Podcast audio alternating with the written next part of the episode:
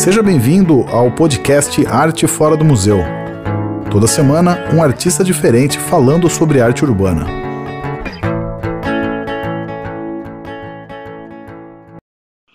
Muito bem, antes, antes de, de entrarmos aqui, eu estava falando um pouco da nossa. como a gente se conheceu, que até agora não, eu não tenho a resposta. Mas talvez você tenha. É... Eu estava ouvindo. É, então foi na Bienal, mas eu não lembro como que a gente chegou em você, ou você chegou na gente. É, não lembro se você. Não, eu cheguei em vocês porque alguém comentou comigo, não lembro se foi o Ricardo Otaki, que ah. vocês estavam fazendo um trabalho muito bacana e etc. E como a nossa intenção era fazer uma Bienal que não fosse voltada para a corporação, ou seja, para os arquitetos, mas fosse uma Bienal para fora, para a sociedade, enfim, é, casou. Eu, eu olhei o trabalho de vocês, acho que foi o Ricardo que indicou. E Faz sentido, que a gente entrevistou ele nessa época. Isso, exatamente. Bem, agradeço ele, agradeço você aí também, porque foi uma oportunidade incrível pra gente, assim.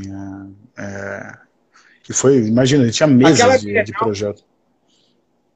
Pois é, aquela Bienal foi muito legal, sabe por quê? Porque, porque ela teve essa pegada de, de ser mais para o público externo da profissão do que para o público interno, ela foi, ela foi para o público interno, ela não é uma Bienal memorável. É, eu chamo de público interno os arquitetos, de modo geral. É, mas teve muita visitação, muita gente, né? Isso foi uma coisa gostosa, que foi a intenção, né? E a gente teve exposições também em estações de metrô, ou seja, foi uma coisa bem bacana. Que legal. Walter, vamos começar então aqui me, me, é, o papo de é, efetivamente. Deixa eu só dar um recado para quem quiser mandar perguntas aqui, enfim. Esta live que a gente faz no Instagram, depois a gente, enfim, ela fica no Instagram para quem quiser rever, né? Enfim, eu, eu, eu acho que é um conteúdo muito legal, assim, vale a pena. Muita gente tem é, revisto não só no Instagram, a gente joga no Facebook também, também joga no YouTube. E ele também vira um podcast, então ele é um é um, ele, ele tem uns desdobramentos aí, né? Depois a gente faz uma ediçãozinha legal para cada um deles. E a gente tem falado com várias pessoas dos mais variados, as, as, mais variadas áreas, né? De arquitetura, você é o nosso segundo. A gente falou com o Gaú Manzi do 23 Sul há umas quatro semanas, mais ou menos. A gente está, acho que eu, hoje deve ser a décima live que a gente está fazendo. Já me perdi as contas, já na pandemia eu já não sei o que, que é a primeira, o que, que é a última. A gente perde um pouco a noção do tempo. Mas, enfim, a gente queria já falar com você fazia um tempo já, enfim, não, muito por causa dessa parceria, você está muito ligado com a história do Arte Fora do Museu, a, além da Bienal. A gente lança um livro também em 2014, durante a Copa do Mundo, que tem o, tivemos a honra de ter o seu prefácio, eu agradeço sempre isso, é muito legal. É, o livro nos, é, ele voltou agora a, teve uma nova tiragem para quem quiser procurar, chama 200 mais da arquitetura. É bem legal, assim, vale, vale a pena, uma bela seleção ali de 200 obras da cidade sede da Copa do Mundo de 2014. E o Walter ajudou bastante a gente nessa daí também. Tem, tem, dado um, tem nos dado apoio aí faz um tempo já. Enfim, Walter, vamos lá, vou fazer um breve currículo seu aqui. Se eu falar alguma besteira, você me corrija, se. Enfim, fique à vontade. Mas o Walter é urbanista, pesquisador e professor. Atuou como diretor e coordenou cursos na Faculdade de Arquitetura da Universidade Mackenzie, curador da nona Bienal, né, como estava falando, cujo tema foi Arquitetura para Todos, Construindo Cidadania, que tem super a ver com enfim, com a nossa, nossa linha também desde o começo, acho que até por isso que a gente tem umas afinidades aí, é, é, nos damos bem desde, desde, então. Autor de artigos, capítulos e prefácios, é coautor do livro Projetos Urbanos em SP, Oportunidades, Experiências e Instrumentos, com Larissa Campanher. Mantém o blog Debatendo e edita a revista A Edificande. Foi membro eleito por dois mandatos do Conselho Municipal de Política Urbana da Prefeitura de São Paulo representando as universidades e institutos de pesquisa. Tudo certo até aí? É, perfeito. Então vamos lá. Então, enfim, eu queria falar que é, sem, indubitavelmente temos um eleito né, durante essa pandemia, que foi Walter Cardone. Eu queria que você falasse, gente já ter acompanhado um pouco pelas redes sociais.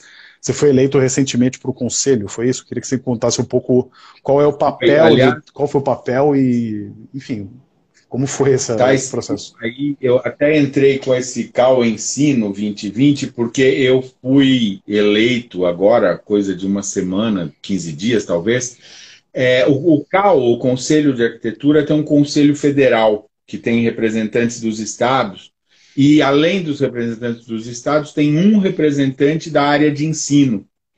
E, enfim, eu acabei me candidatando porque esse assunto do ensino é um dos que, obviamente, me envolve, né? Porque eu dou aula faz, sei lá, 25 anos, mais, sei lá, 30 anos, enfim.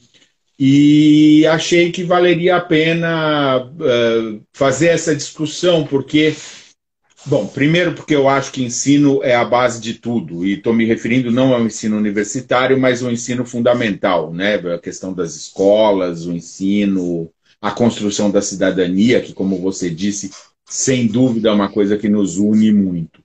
Mas na questão do ensino universitário, nós temos hoje essa, essa a necessidade de nós abordar, de nós aproximarmos a formação de nível superior das necessidades do país.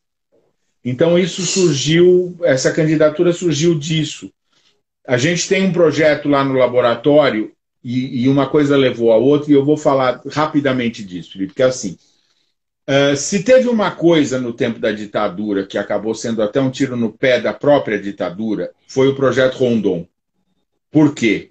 Porque o projeto Rondon aproximava o, as universidades do Brasil profundo e do Brasil real. Uh, escancarando as nossas diferenças e trazendo isso para dentro do ambiente acadêmico. Uh, e hoje o que a gente percebe é que ainda há um certo distanciamento do ensino de nível superior das verdadeiras necessidades do país. O Brasil tem 6 mil municípios, dos quais milhares não têm um arquiteto num raio de quilômetros. Então, se a gente acredita que a arquitetura e urbanismo é importante para construir cidadania, o arquiteto tem que ir lá também. E nós temos que estimular os nossos jovens. Você não vai pegar um sessentão que nem eu, vai querer que vá lá a essa altura da minha vida. Mas um jovem de vinte e poucos anos que está com tudo pela frente, ele pode se seduzir, se cativar por essa ideia. E desse projeto, eu procurei o Cal, procurei não sei quem, parará. Aí eu falei, quer saber? Então eu vou me candidatar e vamos levar esse assunto a ferro e fogo. E assim surgiu a possibilidade, o pessoal lá gostou da ideia e tal, e acabei sendo eleito. Foi bom. Mas eu quero priorizar esse projeto. Parabéns aí. É, eu diria que você é o segundo eleito durante nos últimos, nas últimas semanas aí que não há dúvida nenhuma que foi eleito. Mas é, mas é isso. Mas parabéns mesmo. Espero que não queiram lidar comigo com pólvora, mas fora isso tá tudo bem. Não corre esse risco. Walter, como é que tem? Vou, tenho perguntado para todo mundo durante a pandemia, enfim, as pessoas têm se reinventado aí, né? Isso daqui é um pouco uma reinvenção, né? Esse seria um papo que teríamos ao vivo numa mesa, tomando um café, uma cerveja, dependendo do, dependendo do horário. Mas é como tem sido é, para você, enfim, você trabalha com ensino, né? Então, como, tem, como foi para você essa adaptação? Já se adaptou? Como tem sido esse processo? Para mim, pessoalmente, eu, eu, eu confesso que foi meio fácil, porque eu já usava essas, essas ferramentas é, por conta de umas atividades fora do Brasil que eu, que eu já fazia. Então eu não tinha essa vergonha, esse prurido, eu já tinha superado um pouco. Mas o que eu percebi é que é, rapidamente se superou essa vergonha, esse prurido, né? tanto na, na faculdade quanto no ambiente comercial do escritório. E isso eu acho altamente positivo. Aí, na sequência, uma coisa que eu também acho muito positiva, aí estou me referindo ao ensino, é que as pessoas já perceberam que isso que nós estamos fazendo não é ensino à distância. É muito importante frisar isso bem. O que nós estamos fazendo é, ser, é, é, é ensino presencial online. Ou seja, nós não estamos na mesma sala, mas nós estamos fazendo um trabalho presencial o mais próximo possível. Como você disse, poderíamos estar numa mesa de boteco, não estamos. Mas nós estamos numa, numa ligação que é uh, presencial. Por quê? Porque a grande discussão qualitativa é o ensino à distância e o uso que se pretende dar a ele. Ou seja, na verdade, o ensino à distância num país como o Brasil pode ser uma, uma ferramenta valiosíssima, exatamente por conta do chamado Brasil profundo, por conta de você levar conhecimento de ponta a locais aonde a acessibilidade seria muito difícil, mas ele é também uma ferramenta perversa de uma certa ilusão de cortar custos, de fazer uma coisa mais barata, de fazer uma coisa com menor profundidade. E no Brasil a gente sabe que o uso de ferramentas para ela, para ele sair do eixo, do melhor eixo de aproveitamento, é muito rápido, né? Nós temos uma capacidade de subverter, de perverter as coisas uh, eh, para o bem e para o mal muito grande. E isso é uma coisa preocupante.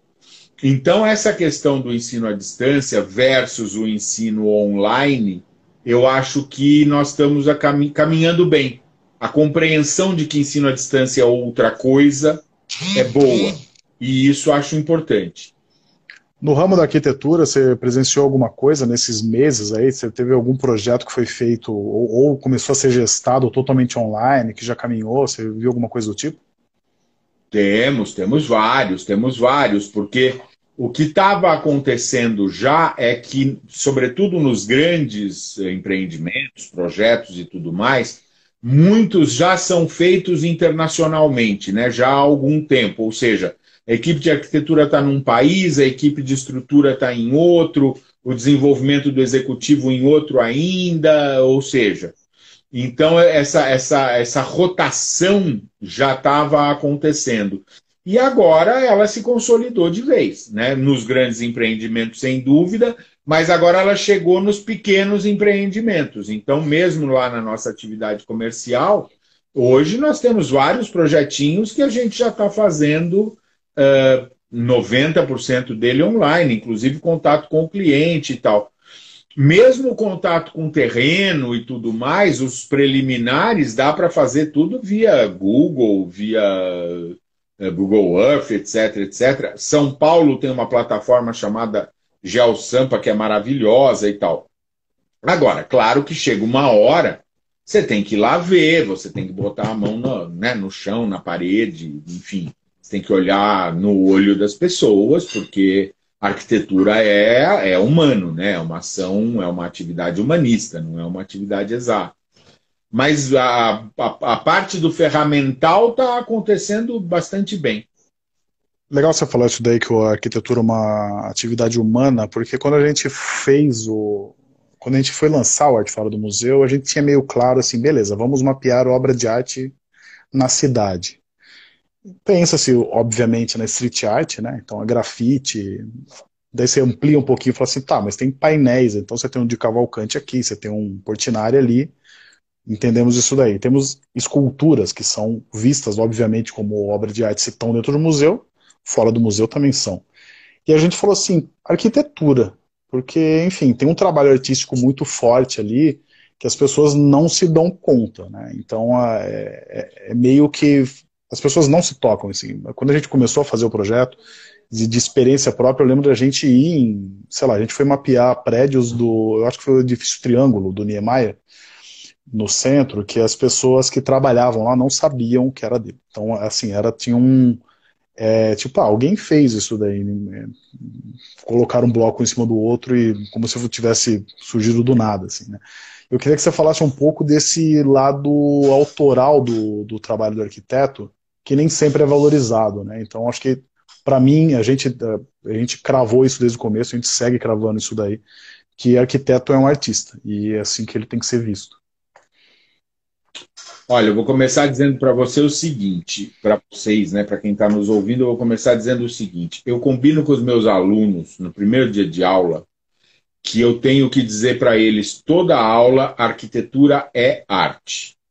E se eu não disser, é para eles me lembrarem. Professor, hoje o senhor não falou que arquitetura é arte. Eu tenho que falar que arquitetura é arte. Por quê? Porque essa dimensão artístico-humanista ou humano-artística da arquitetura é a mais importante. O, o, objeto, a materialidade da arquitetura, ela é, na verdade, um instrumento de transformação da realidade, como todos os suportes de arte. Como um mural, como um grafite, como uma escultura. Só que na arquitetura, com um detalhe né? É literalmente na rua e a gente entra dentro e usa. Ou seja, é, o que é muito bacana, é uma dimensão muito bacana. Só que essa dimensão utilitária, muitas vezes, faz com que a dimensão artística fique uh, uh, secundarizada, digamos assim, né? Então é muito importante isso, indiscutivelmente. Por que a dimensão artística é importante? Estamos aqui falando entre pessoas que sabem disso. É, porque a dimensão artística mexe com a sensibilidade.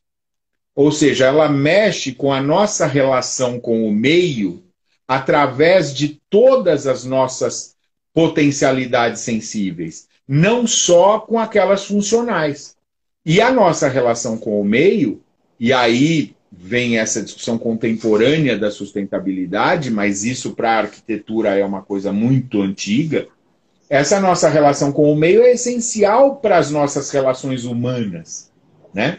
E essa é, esse é o ponto da arquitetura. Tem um grande arquiteto português, ele, ele, ele fala uma, falou já, fala uma frase que eu também gosto demais, que é assim: arquitetura, se não for sustentável, não é arquitetura. Né? Arquitetura, se não for arte, não é arquitetura. Arquitetura, se não for feita para as pessoas, não é arquitetura, é edificação. Que não tem problema nenhum. Mas a edificação passa a ser o fim em si mesmo. E na arquitetura, a edificação não é um fim em si mesmo.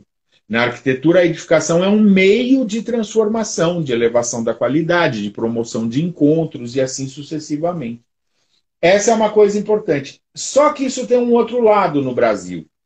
Como nós temos uma deficiência na educação gravíssima, seríssima, uh, sobretudo na educação de base, a dimensão da arte como construtora de cidadania não é valorizada. E aí é qualquer arte, inclusive a arquitetura. Então, nós ainda somos uma sociedade num perfil vertical, ou seja, das camadas mais populares até a elite mais elite, que entende a arte como um, como um supérfluo, como um adereço, como uma coisa, como diz o outro, como um plus a mais, não como essência. E isso é grave no Brasil, porque a gente perde a dimensão sensível e perde a dimensão humanista das coisas. Né? Hoje, no mundo, qual é a grande crise que a gente enfrenta?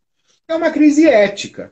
E a crise ética, fundamentalmente, é uma crise de humanidade, de humanismo. E as artes é o que, é o que faz a gente ser humanista. Né?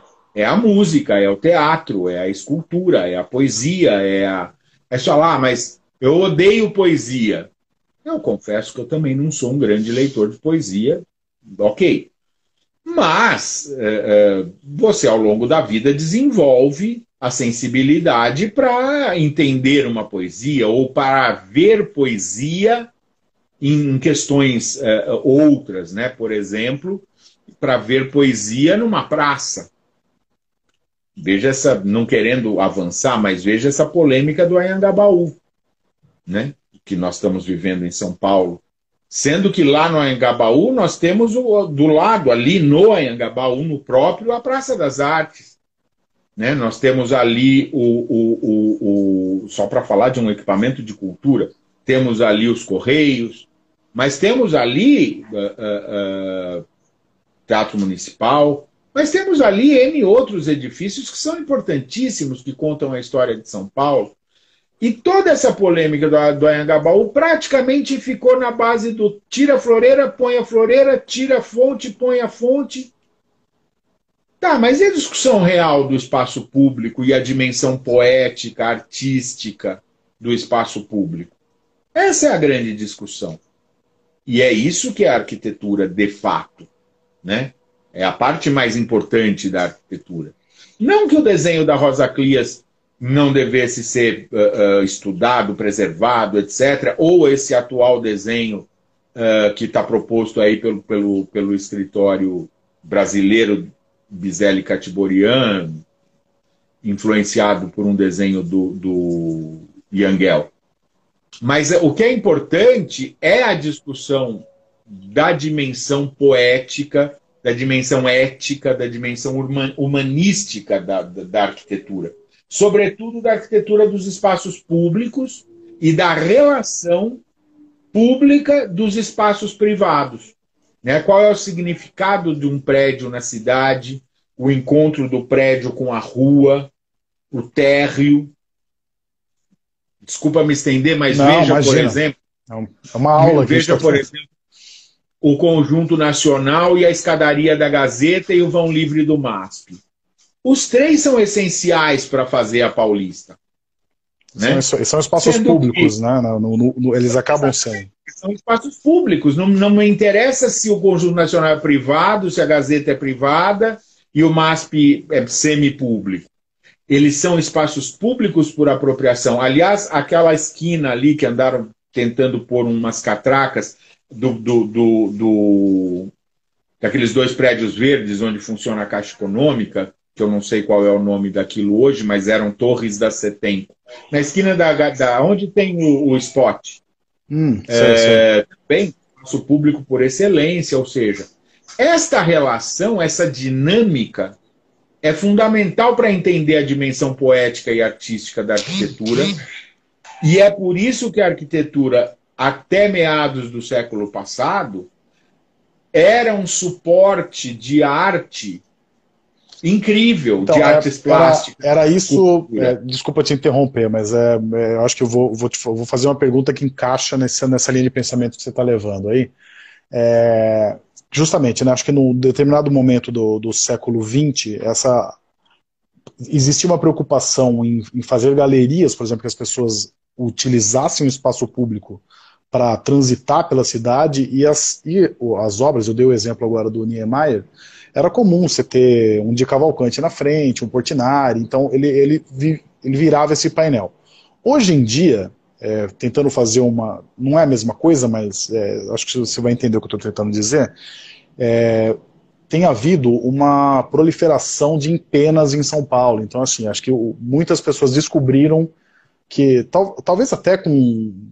Depois de ter maturado durante muito tempo a lei de cidade limpa, entenderam que existe um espaço a ser ocupado na cidade que muito mais nobre do que ocupar com propaganda, você pode ocupar com arte. E tem, enfim, hoje é, é, acho que deve ter uma, uma nova por semana em São Paulo. Assim, eu, principalmente eu, eu, moro perto do Minhocão aqui, é incrível, assim, tá virando um grande corredor.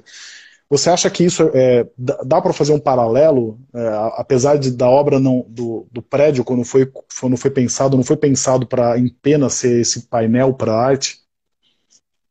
Dá, dá para pensar, sem dúvida nenhuma, é um paralelo direto, fundamental, porque isso, inclusive, constrói a identidade de uma cidade. Né? Ou seja, por exemplo, nós tivemos um trabalho, um primeiro trabalho de empenas artísticas em São Paulo na década de 80, se não me engano, com o Benedito, com o Maurício Nogueira Lima e a Tomi Otaki. O painel do Maurício lá na São Bento está lá até hoje. Sim. O da Tomi era aqui no alto da Rebouças, eh, tiraram, virou uma outra coisa qualquer. Uh, sim, esse paralelo é fundamental que seja feito, inclusive seja incentivado, porque a Lei Cidade Limpa está correndo riscos de um projeto de lei lá na, na, na Câmara. E mais, emendando isso com terminando o que eu estava falando, é exatamente essa questão. Nas, até meados do século passado, a arquitetura era um suporte privilegiado. Então você veja, por exemplo, Brasília. Brasília, todo mundo fala que é uma, uma produção do Lúcio, do Oscar e do Burle Marx. Só que tem um quarto nome em Brasília que se chama Atos Bulcão. A gente fez, um, a gente fez uma live com a fundação aqui faz um tempo, foi demais, isso foi incrível. Bárbaro. E os prédios de Brasília, a construção da identidade deles, os, os murais de azulejo do Atos, são fantásticos, são maravilhosos. E eles constroem a identidade de Brasília no mesmo nível que a arquitetura do Oscar, claro, uh, uh, guardadas as devidas diferenças das linguagens e, e, e, proporções. Mas é fundamental o Atos Bulcão para a construção da identidade de Brasília, mesmo aqui em São Paulo, no Rio de Janeiro nem se fala a, a, a arquitetura como suporte de artes plásticas e esculturas escultóricas, é fundamental, é muito, é muito importante e é educador né? essa coisa da arte educadora, da arte cidade, da cidade educadora, o papel da arquitetura nisso é enorme. E num, enfim, exercício de, de, de, de pensamento aqui mesmo, assim, num replanejamento, num replanejamento urbano para São Paulo, na sua opinião, quais seriam as prioridades para que a cidade seja minimamente eficiente e mais humana? Olha, eu até estou um pouco nesse debate hoje. Na, com relação às leis, nós temos que mudar a estrutura de compreensão da cidade. Nós carregamos até hoje uma compreensão da cidade uh, lote a lote, aonde a unidade de pensamento é o lote e o que pode fazer dentro dele, e o que pode se extrair dele é fundamental que a gente consiga superar esta visão e consiga entender o tecido urbano não como esta colcha de micro retalhos, mas como áreas da cidade, né? áreas de afinidades econômicas, culturais, uh, uh, uh, enfim, geomorfológicas, ou seja, de natureza. Se você olhar as, as grandes, as grandes cidades, algumas das grandes cidades do mundo, você, não, você nem reconhece o lote direito, né? Por causa, sei lá, de Barcelona, de Paris, é, enfim, tantas cidades. Então, esse é um ponto. Um segundo ponto para São Paulo, que me é muito caro, é a ideia de que a nossa estrutura administrativa precisa reconhecer a cidade real, nós temos uma coisa que não conversa em São Paulo há pelo menos 200 anos, que é a estrutura de administração da cidade e a cidade real. É, por quê? Porque a estrutura de administração da cidade de São Paulo é totalmente centralizada e a cidade nasceu descentralizada. Essa ideia de que São Paulo é uma cidade que é uma sementinha que cresceu, cresceu, cresceu, cresceu, cresceu é equivocada.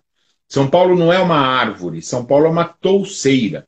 Na verdade, São Paulo era um monte de pequenos centrinhos, um monte de sementinhas próximas, que cresceram e se juntaram. Isso é uma touceira, isso não é uma árvore. Ainda e hoje cada é assim, um né? desses centros tem importância econômica, cultural, histórica. Então não dá para um ser humano administrar isso numa estrutura piramidal. E nós vivemos com isso há um século e meio. Isso é grave. Então, descentralizar a cidade é fundamental. Acho que é outra, é outra providência extremamente importante. Ou seja, são duas providências, é, por assim dizer, no campo é, da estratégia, que custam pouquíssimo do ponto de vista grana, do ponto de vista obra, mas que nós temos uma dificuldade enorme de incorporar na nossa compreensão social da cidade.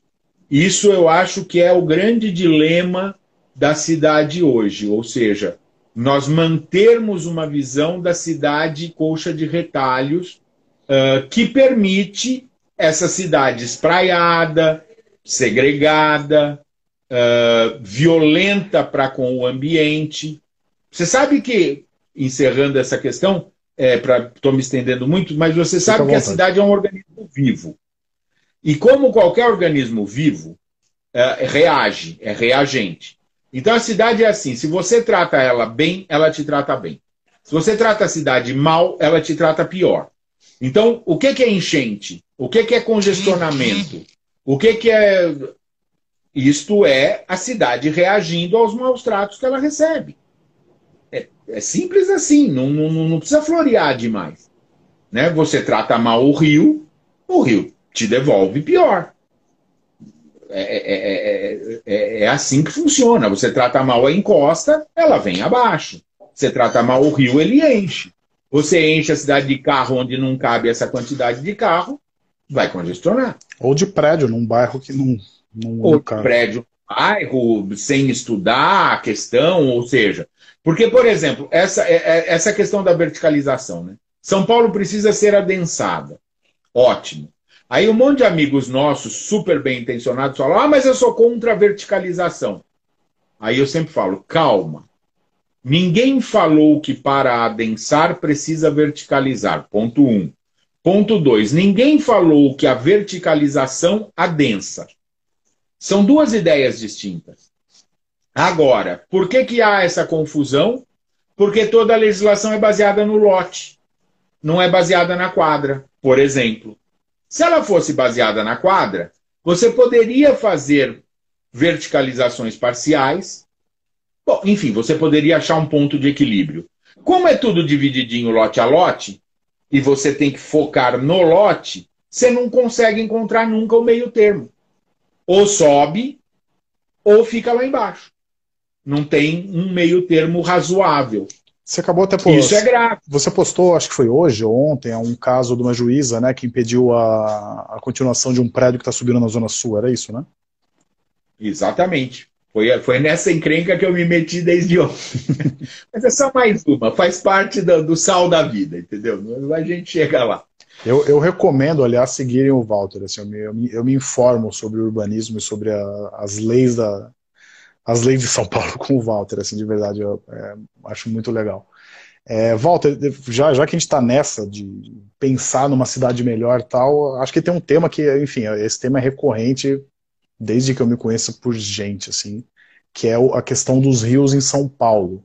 E aí tem vários projetos que foram e voltaram, e sempre vem, de tempos em tempos, tem é, tipo matéria do Barrados no Enem, tipo, tem matéria sobre projetos para o Tietê. Sempre alguém surge que isso daí, todo mundo fala que vai ser legal, tal, não sei o que, e, e nada.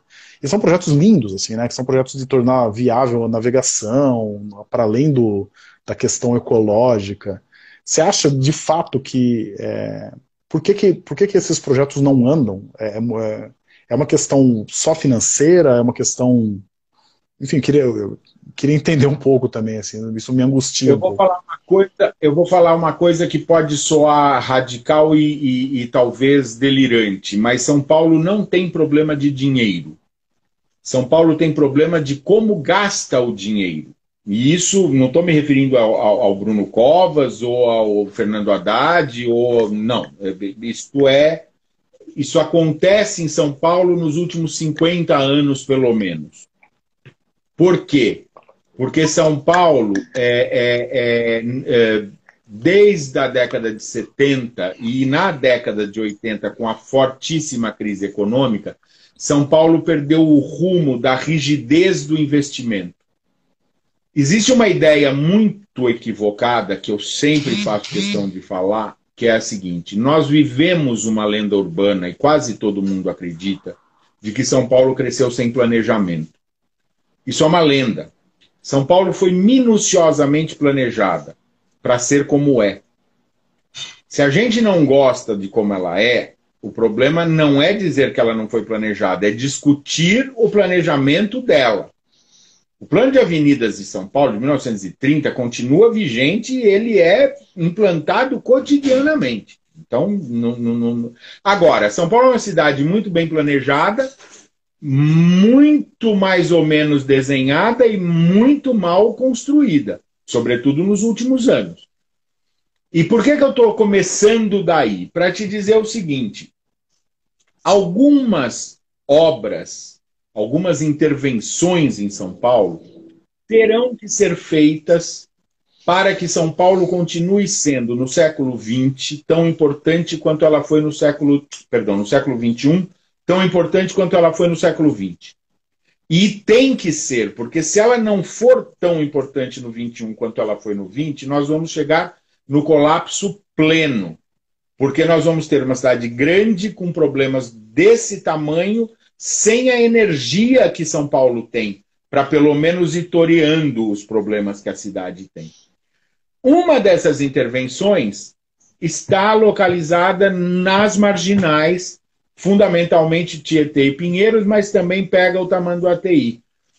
Não tem sentido São Paulo ter duas autoestradas, como a marginal Tietê e a marginal Pinheiros, cortando a cidade.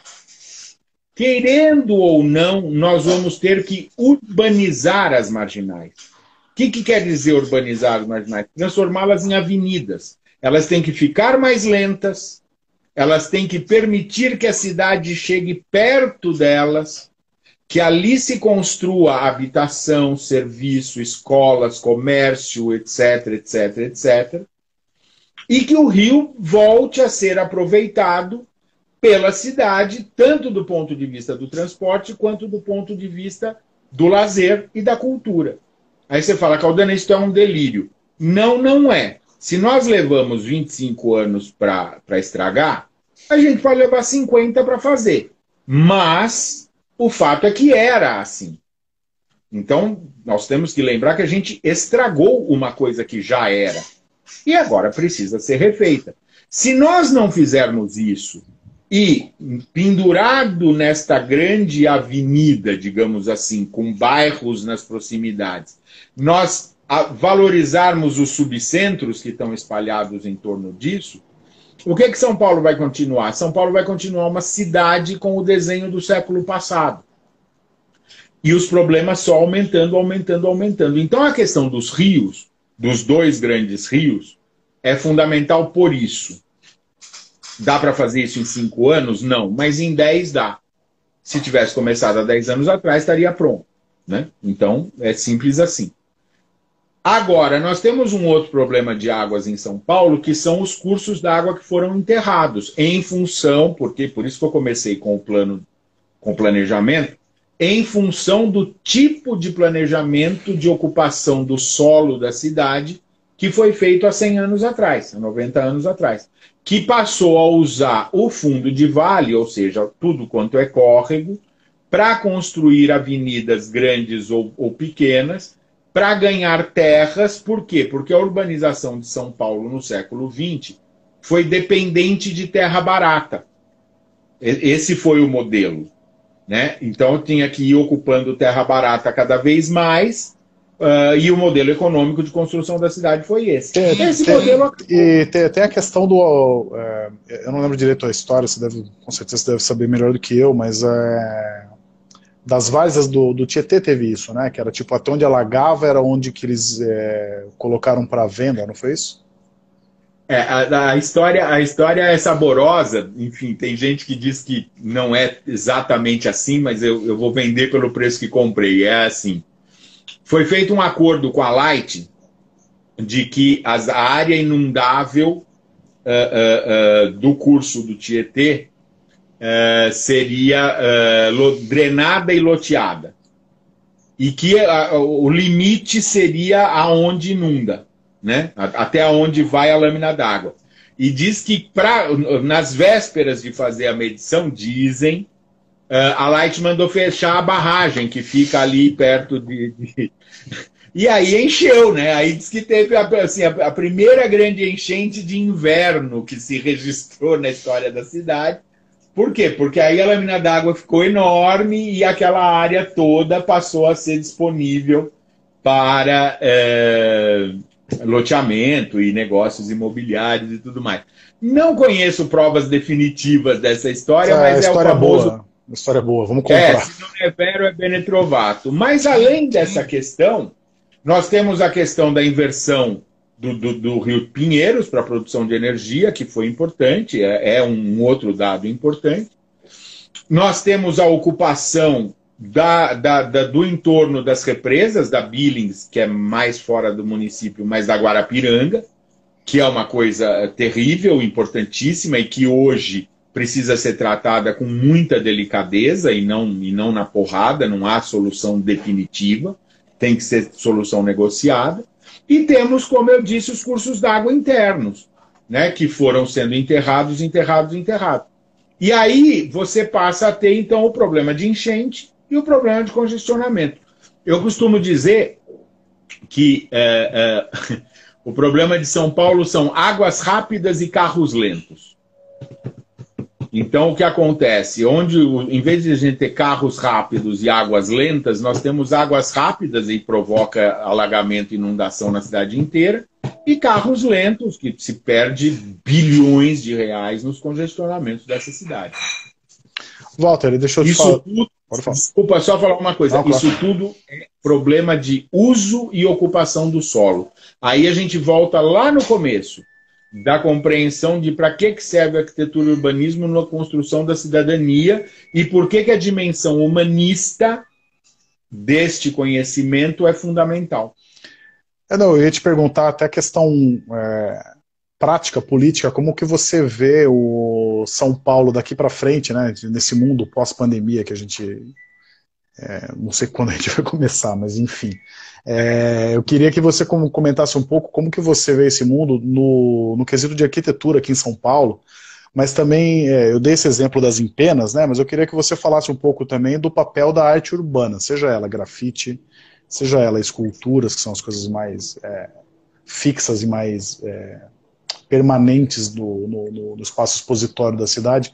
Mas eu queria que você falasse um pouco como que você vê também a questão legal, né, tem é, o grafite durante muito tempo foi visto como uma coisa marginal, a ser apagado. Hoje em dia ele tem uma aceitação maior. Queria que você comentasse um pouco a sua visão, né, como que você vê a partir de agora, né, como que você acha que vai ser, né, na futurologia aí, na, na pós-pandemia, é, e questão política mesmo.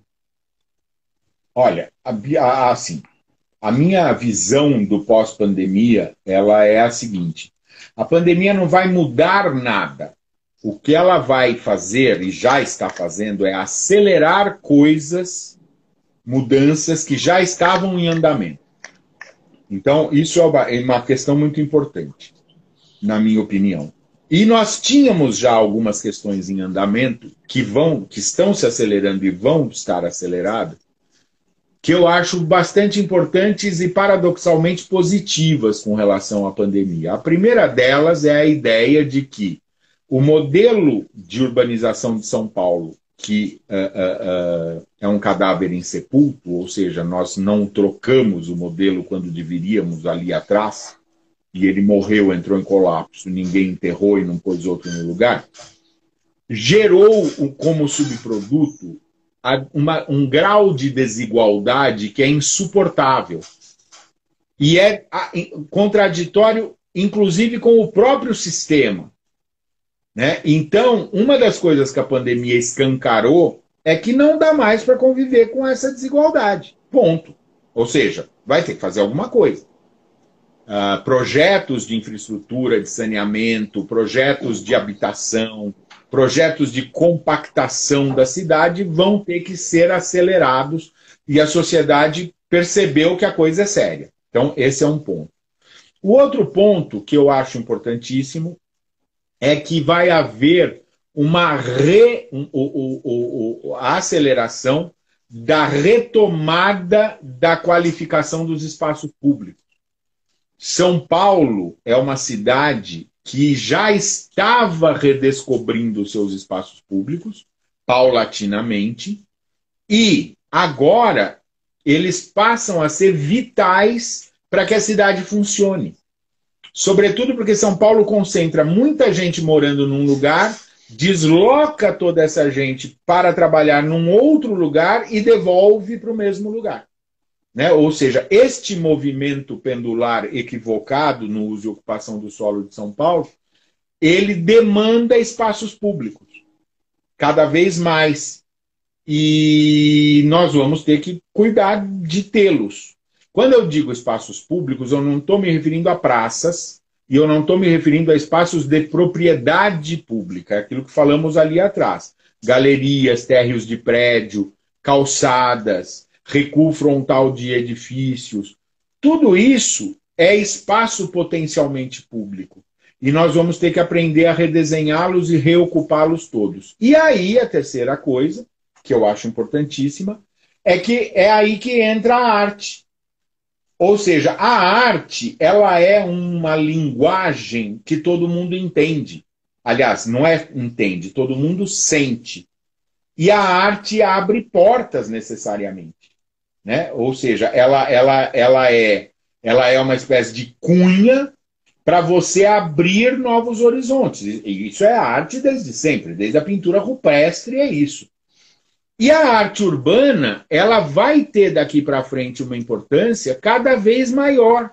Por quê? Porque é a arte urbana e a expressão artística ocupando os espaços públicos que vai conseguir manter a aceleração das transformações que a cidade vai passar. Vou exemplificar numa coisa que é muito cara certamente para nós todos a virada cultural.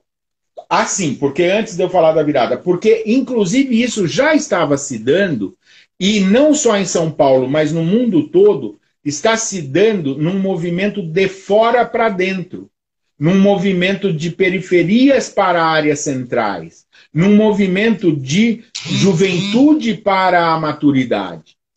Né? Então, Uh, isso é fundamental. Por exemplo, há uma rede artística que a gente sabe bem que remodela hoje as, os espaços públicos da periferia de São Paulo, inclusive fazendo enfrentamento com a marginalidade, com o banditismo. Né? E é enfrentamento real, não, não, não é a pólvora do Bolsonaro. É, é, é, e, e isso e aí eu chego na virada cultural. E é mais eficaz, né? Inclusive. Por isso a virada cultural tem que ser de fora para dentro e tem que ser no centro. E aí, quando você tem uma visão higienista da cidade, qual é a primeira coisa que se tenta fazer? Colocar a virada cultural nos seus locais de origem em locais fechados. Olha que coisa. Percebe como a cidade é planejada e mal desenhada? Né? Isso não é por acaso. Então, o que, que acontece? A arte urbana e a arte urbana de caráter cidadão, no sentido da interação, do diálogo, ela vai ser, na minha opinião, o grande instrumento de transformação da ocupação dos espaços públicos na cidade de São Paulo. E mais, vai construir a identidade da cidade, como já constrói, no caso das empenas, por exemplo, o que faz com que a cidade se insira com uma outra qualidade no ambiente de negócios internacional. Por quê? Porque ela passa a ser reconhecida como o Rio de Janeiro pelo seu desenho da natureza, passa a ser reconhecida pela cidade da arte pública, pela cidade das empenas, isso já estava acontecendo. A Lei Cidade Limpa é uma lei fundamental para a cidade de São Paulo, não porque fica bonitinho, ela é fundamental da cidade de São Paulo porque ela alavanca a construção da identidade da cidade e alavanca a qualidade de vida para todo mundo.